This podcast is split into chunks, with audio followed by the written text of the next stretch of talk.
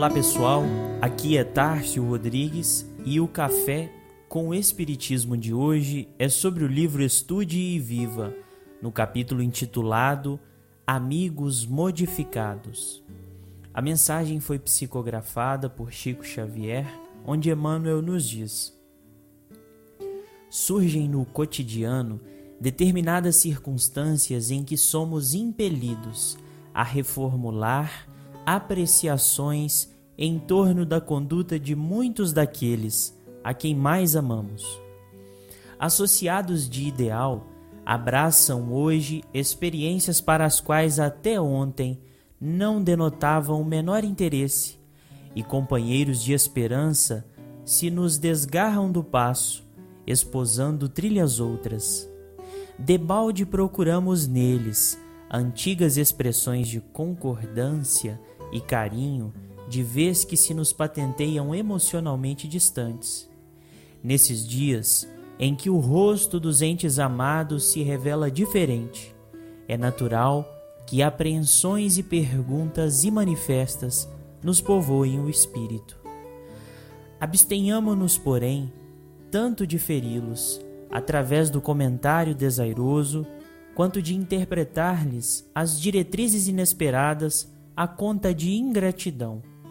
É provável que as leis divinas estejam a chamá-los para a desincumbência de compromissos que transitoriamente não se afinam com os nossos.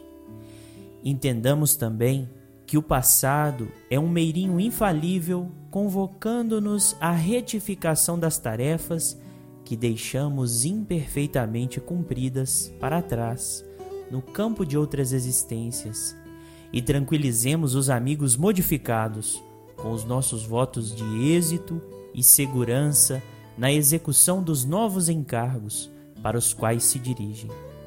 Reflitamos que, se a temporária falta deles nos trouxe sensações de pesar e carência afetiva, possivelmente o mesmo lhes acontece, e ao invés de reprovar-lhes as atitudes, ainda mesmo afastados pela força das circunstâncias, procuremos envolvê-los em pensamentos de simpatia e confiança, a fim de que nos reencontremos mais tarde em mais altos níveis de trabalho e alegria.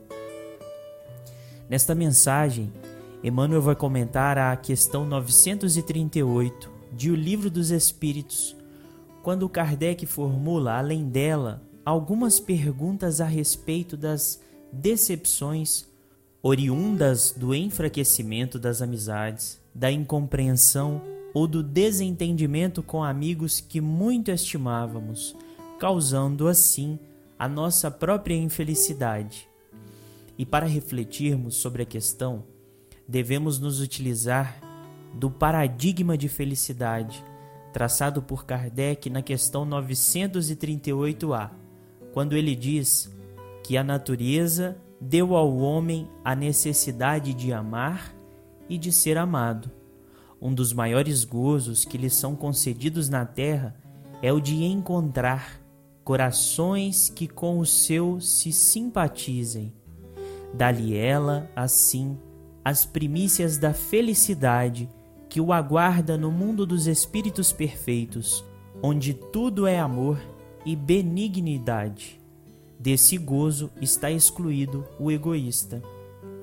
Interpretamos, portanto, que fornecer e receber amor é uma necessidade natural que, quando bem suprida, nos fornece ao menos as primícias, ou seja, as primeiras impressões da felicidade que nos espera nos mundos evoluídos. E por óbvio, o afastamento dos amigos nos acomete de infelicidade quando eles se distanciam para assumir compromissos distantes dos nossos. Emmanuel, na reflexão, nos fornece uma imagem esclarecedora para repararmos a incompreensão que guardamos desses amigos modificados. É bem provável que, se tínhamos compromissos vários ao lado deles, as leis divinas desincumbiram estes amigos da obrigação, mas ainda nos pede a fidelidade própria no desenvolvimento da tarefa. Não cedamos, portanto, às sugestões infelizes de quantos pensamentos nos povoem a consciência, incitando a inquietação de constranger aqueles que se modificam no caminho. Nosso dever ainda é o de fornecer o amor e o bem para eles, mesmo que a contrapartida não sobrevenha de imediato. Como conclui Emmanuel, toda vez que os corações queridos não mais nos comunguem sintonia e convivência, se alguma sugestão menos feliz nos visita a cabeça, entremos de imediato em oração, no ádito da alma, rogando ao Senhor nos ilumine o entendimento, a fim de que não falhemos para eles no auxílio da fraternidade e no apoio da bênção.